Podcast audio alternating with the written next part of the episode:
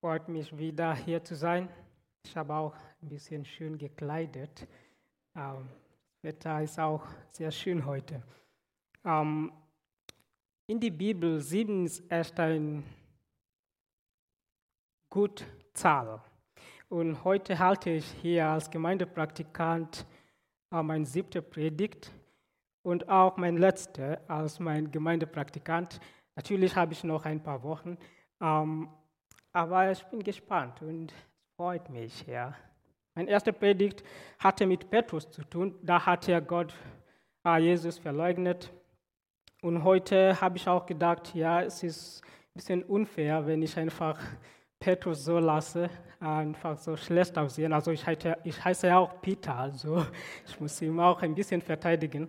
Und dann habe ich gedacht, ja, ja, ich will etwas über meine Gemeinde. Ah, ich will, was er über Jesus gesagt hat, du bist Christus und sowas. Ähm, ich weiß nicht, ob ihr genau wie ich seid, weil manchmal ist so, schaue ich ja, raus und sehe die Welt und denke ich, oh Mann, diese Welt ist schlecht. Ja, es gibt so viel los. Und dann in Gemeinde, ähm, meine Gemeinde auch in Kenia und auch überall und dann denke ich, oh Mann, die Gemeinde ist auch schlecht.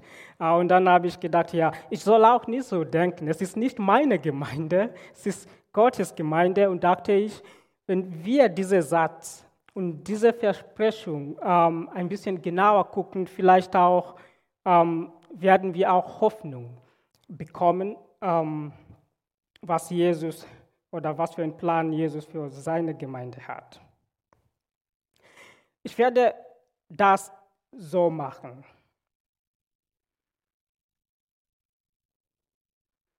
Ich will meine Gemeinde bauen. Ich werde mit Ich anfangen. Was ist Ich hier? Und warum ist das wichtig? Ähm, wenn Jesus sagt, ich will meine Gemeinde bauen, es ist wichtig zu gucken, was Ich in diesem Kontext ist. Und dieser Ich ist der Menschensohn. Jesus fragt, wer sagt die Leute, dass der Menschensohn sei? Wie es hier auch äh, geschrieben ist, dieser Name ist der am dritthäufigste verwendete Titel Jesu im Neuen Testament. Und Jesus benutzte diese Titel mehr als 70 Mal für sich selbst in der Bibel. Und also das ist die erste. Wenn Jesus sagt, wer er ist, das ist auch die häufigste für ihn, also die erste. In Daniels Kontext besiegt der Menschensohn das böse Weltsystem. Der Menschensohn erhält die Autorität über Gottes Königreich zu herrschen. Der Menschensohn übt diese Autorität weltweit aus und teilt seine Herrschaft mit dem Volk Gottes. Auch wenn es, ähm, zurück, wenn es auch um diesen Menschensohn geht, sehen wir auch, dass der Menschensohn ist transzendent. Er war Vorzeit, wenn man Daniel sieht. Also er ist nicht nur dort ähm, oder wie uns, er war da vor Beginn der Zeit. Der Menschensohn vergibt Sünde, zum Beispiel Matthäus 9, 1 bis 8. Die Herrschaft, äh, auch der Menschensohn, ist der Herr des Sabbats. Auch diese Ich zeigt, dass die Herrschaft des Menschensohns erfolgt zunächst durch Schwachheit und dann durch Heiligkeit. Also er sagt, ich will meine Gemeinde bauen, aber da zeigt er über den Menschensohn. Ich will das machen, indem ich auch schwach sein. Ah, schwach, schwarz, schwach sein. Die zweite Bedeutung in Ich hier ist der Christus. Da antwortete Simon Petrus und sprach, du bist der Christus. Das ist Messias. Dieser Name ist der am häufigste verwendete Titel in Bezug auf Jesus. in, äh, im gesamten Neuen Testament. Und das bedeutet der Gesalbte. Im AT gab es drei Arten von Menschen, die gesalbt wurden. Der Prophet, der König und der Hohepriester. Ähm, der Prophet, ähm, zum Beispiel Elias oder Elia, hat auch Elisa gesabbelt. Der König, zum Beispiel Samuel, hat auch David gesabbelt. Der Hohepriester, Gott hat zu, ähm, zu Moses gesagt, er soll Aaron und der Priester auch sabeln. Das finde ich gut, weil der Prophet stand vor die Menschen, um Gottes Wort zu sprechen. Der Priester stand vor Gott, die Menschen zu vertreten. Und der König hat Gott, äh, Gottes Volk gehütet.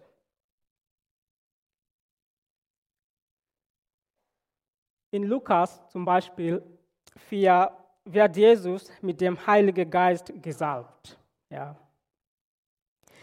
Aber in Johannes auch, ähm, in Johannes, 1. Johannes 2,20 sehen wir, dass so, doch ihr habt die Salbung von dem, der heilig ist, und habt alles das Wissen. Ich habe euch nicht geschrieben, als wusstet ihr die Wahrheit nicht, sondern ihr wisst sie und wisst, dass keine Lüge aus der Wahrheit kommt. Wer ist ein Lügner, wenn nicht der, der leugnet, dass Jesus der Christus ist? Das ist der Antichrist, der den Vater und den Sohn leugnet. Warum habe ich das da gehabt? Weil du bist Christ, ein Christ, ich bin ein Christ.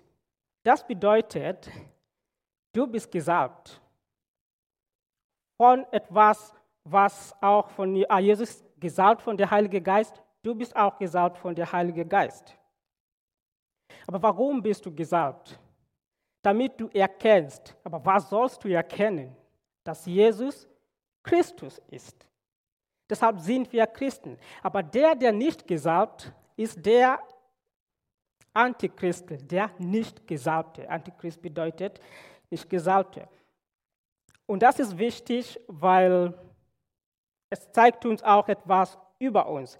Aber vorhin gucken wir die dritte Bedeutung von dieses Ich ist Sohn des lebendigen Gottes. Petrus sagt, du bist Christus, der Christus, des lebendigen Gottes Sohn. Also dieser Name zeigt die Göttlichkeit der, des Messias.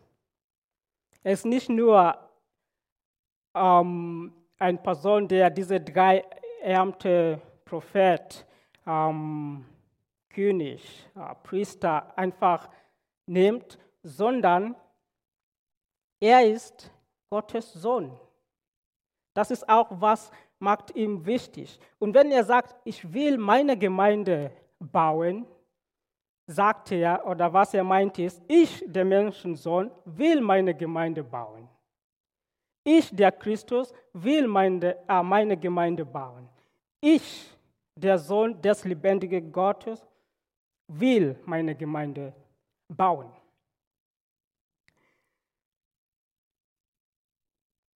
Ich will meine Gemeinde bauen. Lass uns etwas über will gucken hier. Der Satz, ich werde meine Gemeinde bauen, hat den Aspekt eine Verheißung. Also ich habe gesehen, wenn ich meistens die Bibel lese, Gottes Versprechen an uns sind eine Einladung dazu, seine Natur zu erkennen. Zum Beispiel, dass er Versprechen hält. Auch es ist eine Einladung dazu, unsere Natur zu kennen. In diesem Kontext sehen wir Christus was soll er, was für seine Natur soll, was sollen wir wissen über seine Natur als Sohn Menschen, als Christus, als ähm, Sohn Gottes? Erstens, wir sollen wissen, dass er muss sterben. Warum muss er sterben? Weil der Sohn Menschen muss auch durch äh, Schwäche auch die Mächte dieser Welt, ähm, wie sagt man, siegen sozusagen. Ja? Wenn man in Daniel guckt, ja, was, die Welt würde denken, ja, er ist wach, also er stirbt. Wer, wer baut seine Gemeinde einfach durch Sterben? Aber so soll er regieren, durch Schwäche. Aber auch, er muss sterben, weil, und dadurch müssen wir auch ein bisschen über unsere Natur, unser, unsere Natur kennen, weil wir Sünder sind. Wenn Gott sagt, ich will meine Gemeinde bauen, das bedeutet zwei Sachen. Erstens, Gott ist heilig, wir sind Sünder. Gemeinde bauen bedeutet, Menschen zu sammeln, ja, eine Versammlung vor Gott zu bringen. Also das bedeutet, wenn Jesus das macht, das bedeutet, das ist tot für uns. Das ist tot für uns, weil wir können da nicht stehen. Also was muss er machen zuerst? Er muss uns heilig machen. Unsere Natur ist, wir sind Sünder. Also dieses Versprechen zeigt, dass wir auch Sünder sind. Und wir brauchen ähm, Rettung. In Epheser 5 ähm, sehen wir da, was Jesus sagt. Äh, äh, Paulus sagt, ihr Männer, liebt eure Frauen, wie auch Christus die Gemeinde geliebt hat und hat sich selbst für sie dahin gegeben, um sie zu heiligen. Er hat sie gereinigt durch das Wasserband im Wort, damit er für sich die Gemeinde herrlich bereite die keinen Flecken oder Rutzen oder etwas dergleichen habe, sondern die heilig und untadelig sei.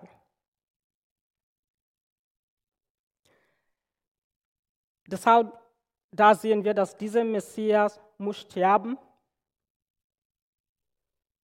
um sein Volk für sich zu sammeln. Auch in diesem Kontext Matthäus wir sehen auch etwas auch über Natur, unsere Natur, und da sehen wir von Petrus selbst, wo er sagt, wenn Jesus über Tod spricht, ja, er will sagen, ja, das ist etwas über meinen Plan. Ich zeige euch ein bisschen meinen Plan. Ich will meine Gemeinde bauen.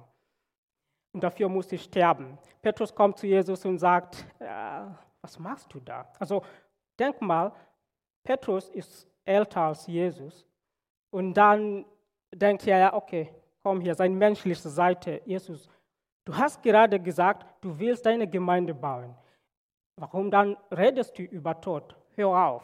Aber Jesus sagt, geh hinter mir, Satan. Weil das ist das Ding. Wenn Gott uns mit seiner Versprechung etwas über seine Pläne geht, das heißt nicht, dass jetzt sind wir in Position, ihm Berat, wie sagt man, seine Berater zu sein. Das Ding ist, wir sollen zum Beispiel merken, wir haben die Autorität oder den Zugang zu Gott zu sagen, Vater, deine Wille geschehe. So bitten wir. Zum Beispiel, auch als Menschen, wenn ich zu meiner Frau Rebecca sage, ich werde dich für immer lieben, was ich tue, ich gebe sie Macht über mich, zu sagen, Peter, du hast gesagt, du sollst das und das machen. Das passiert über uns, wenn wir als Menschen sind. Aber wenn es um Gott geht, er ist treu.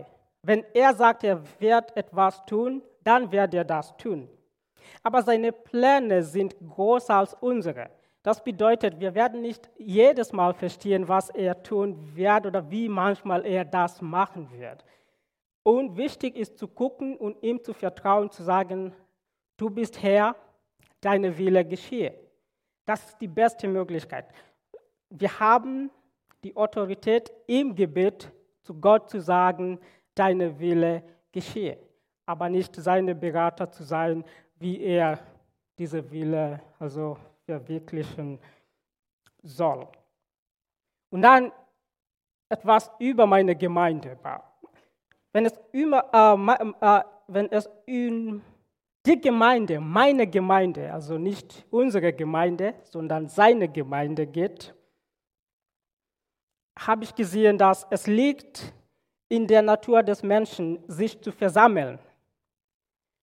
Wir versammeln uns aus vielen Gründen, zum Beispiel Fußball schauen, ein Musikkonzert besuchen. Aber warum machen wir das? Wir machen das, um Große zu erleben.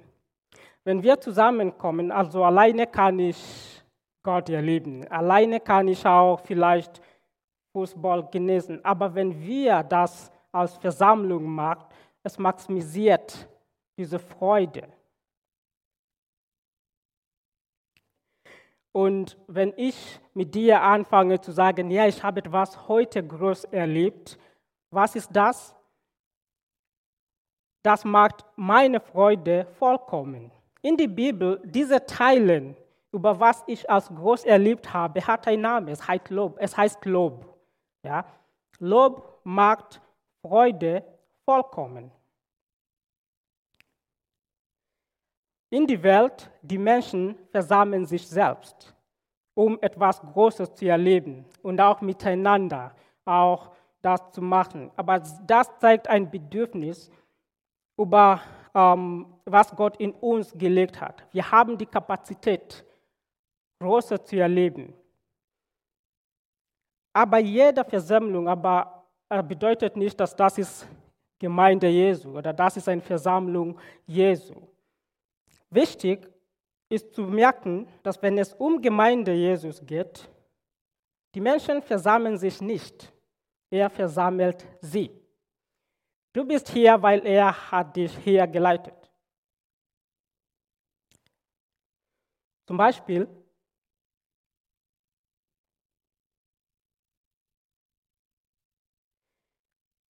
Gott hat diese Welt geschafft. Er hat alles Schöne gemacht. Und dann hat er Adam geschafft. Und dann hat er gesagt, es ist nicht gut, dass Adam alleine sei. Also warum? Weil ja, er erlebt alle diese Schönheit, aber Freude muss vollkommen sein. Indem er teilt, was erlebst du. Wenn ich etwas erlebe, es zeigt, ja, ich muss das teilen. Was hat Gott gemacht? Eva. Adam, Eva sind die erste Versammlung. Und dann Gott hat unter ihnen gewohnt. Und dann später hat Gott auch Noah und seine Familie versammelt, ihm zu retten.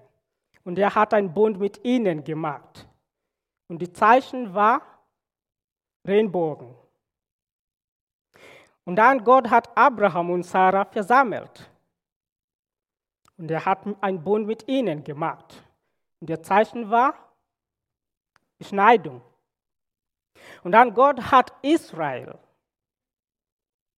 versammelt und einen Bund mit ihnen gemacht. Und der Zeichen war Sabbat. Und Jesus hat auch uns, dich und mir versammelt. Und der Zeichen ist Taufe und Abendmahl. Und alle diese, diese beiden zeigen uns was? Zeigen uns, dass Jesus muss sterben, seine Tod und seine Auferstehung in diesem neuen Bund. Also die Menschen in der Welt versammeln sich, um etwas Großes zu erleben oder etwas Großes zu machen oder etwas Großes zu verteidigen. Aber Jesus sammelt seine Gemeinde.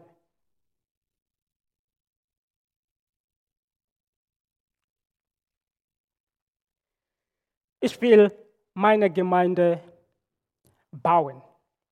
Also, es ist klar, dass Petrus nicht der Fels war. Sie ist nicht der Grund, also Christus ist der Grund. Aber auch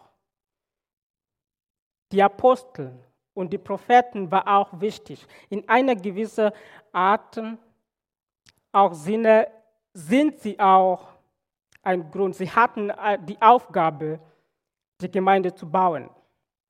Ich sage so, die Propheten haben über Messias gesprochen und das wurde geschrieben.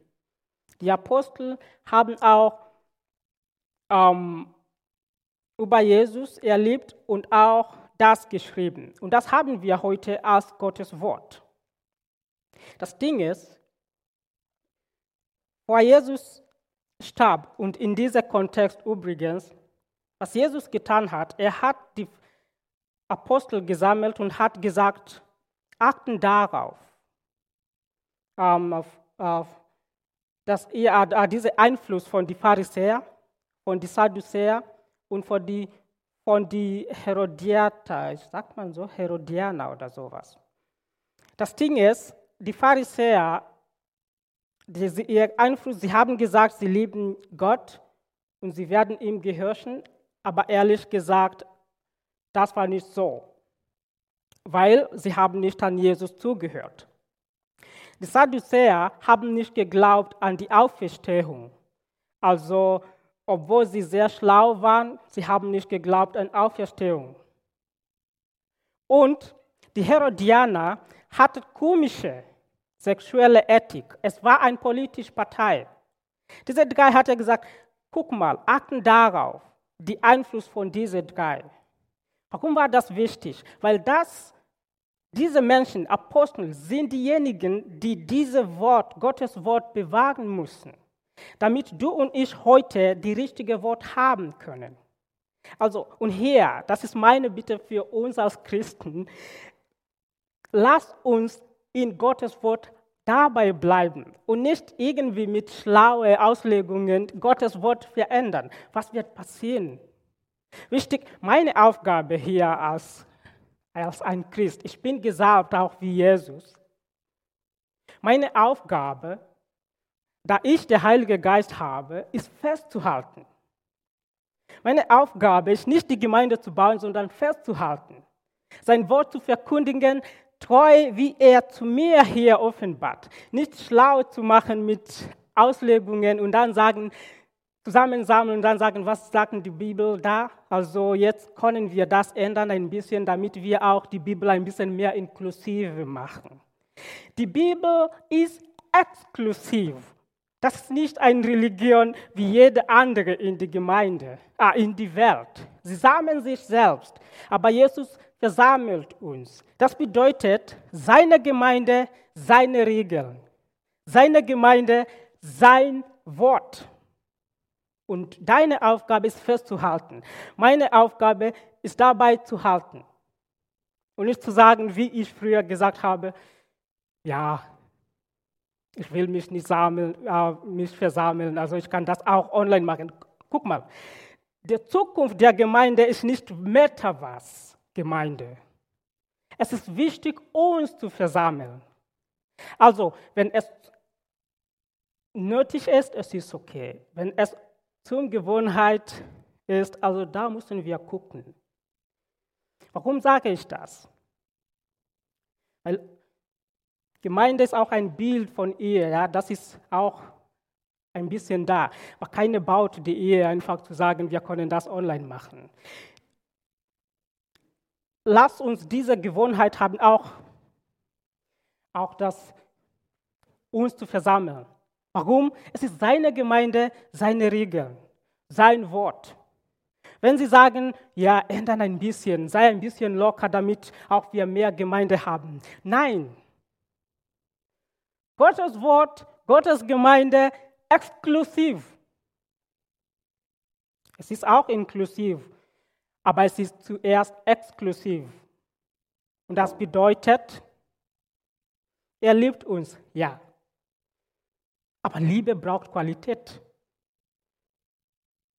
Und für Liebe Qualität zu haben, er braucht Wahrheit. Und Gottes Wort ist die Wahrheit. Lass uns keine Angst haben, weißt du. Die Welt haben damals versammelt, um gegen die Messias zu kämpfen. Für 2000 Jahre haben sie schon probiert, aber nicht geschafft. Warum? Weil wir sind hier nicht diejenigen, die Gemeinde bauen. Jesus mag das. Deshalb Menschensohn. Babylon war da, weg. Persia war da, ist weg. Ja.